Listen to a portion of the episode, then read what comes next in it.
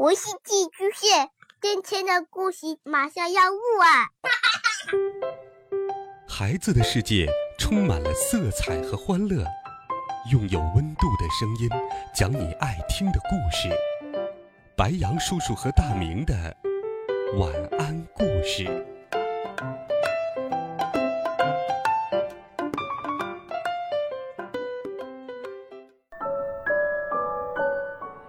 小朋友们、同学们，大家好，欢迎收听白杨叔叔讲故事。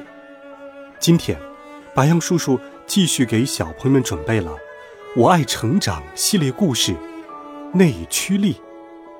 我们继续来听《再见，坏脾气》第五集：外婆受伤了。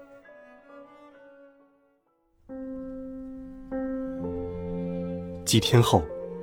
放学后，走在回家路上的陈海，看见在公园亭子里闲坐的老爷爷、老奶奶。听力不太好的金老爷爷依旧在一颗一颗的吃着黑豆。金爷爷自从听陈海外婆说吃黑豆可以预防老年痴呆以后，就经常把黑豆当做零食带在身上吃。金爷爷的身后是小仙的奶奶。陈海想起了小仙，觉得应该打声招呼。可犹豫半天，还是扭扭捏捏的样子。你脖子上打石膏了吗？怎么见到大人连声招呼都不打呀？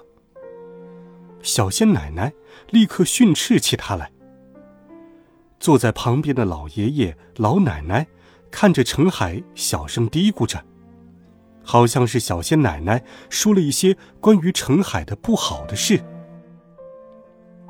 陈海很想和小仙奶奶顶嘴，嘴巴直痒痒，但是陈海一想到小仙，还是艰难的忍住了。其实这都不是重点，重点是想到有可能会被送到清鹤洞去上学。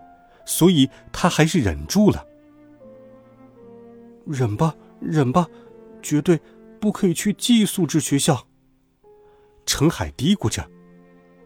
但是，小脾气鬼突然冒出了一句：“你要是无聊的话，就回家洗衣服得了，干嘛总是揪着要忙着玩的孩子？”小脾气鬼不知道小仙奶奶有多恐怖，依旧开着玩笑。什么？见到长辈不打招呼就算了，还对大人说这种话，没礼貌的家伙！我今天一定要狠狠的教训你一顿！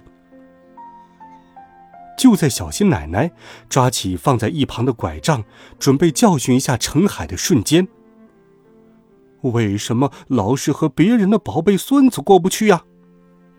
原来是外婆。宝贝孙子，说的真好听啊！这么宝贝的话，做错了事要严厉的教训才行啊！做错了也不管，一直这么宠着孩子，才会这么没礼貌的。谁没礼貌？你这老婆子！说着说着，外婆和小仙的奶奶就吵了起来。程海看见外婆被小仙奶奶痛斥了一番，心里很不是滋味。但是。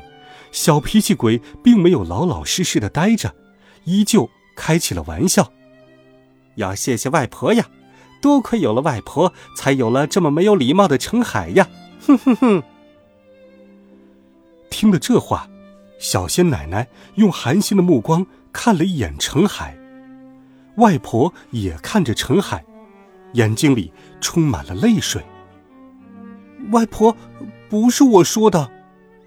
陈海连忙摇摆右手，左手用力把小脾气鬼往口袋里面摁，并用只有小脾气鬼才能听见的声音小声制止着：“安静点儿怕别人不知道你是一个真正的怪物吗？”小仙奶奶看见陈海的外婆比她更气势汹汹，便压低嗓门自言自语的嘀咕道：“半瞎老太婆。”用那半瞎的眼睛怎么把孙子养大的？小脾气鬼听见了这句话，便跟着重复了一遍：“半瞎老太婆用那半瞎的眼睛，怎么把孙子养大的？”小仙奶奶听了，吓了一大跳，惊讶的看了程海一眼，好像做了坏事的人被发现了一样。外婆的眼泪夺眶而出，她最在意别人说她是半瞎老太婆了。程海是知道这件事的。听见自己最喜欢的程海说出了这句话，外婆心里很难受。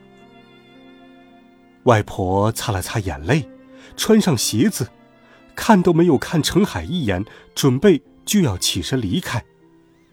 程海立刻上前去追外婆，心想一定要对外婆说清楚，刚刚那句话不是他讲的。